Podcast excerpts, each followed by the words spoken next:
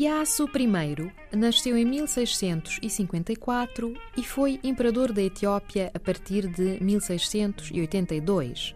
O seu reinado ficou conhecido pelas reformas administrativas e fiscais que implementou e pelo desenvolvimento do comércio no país.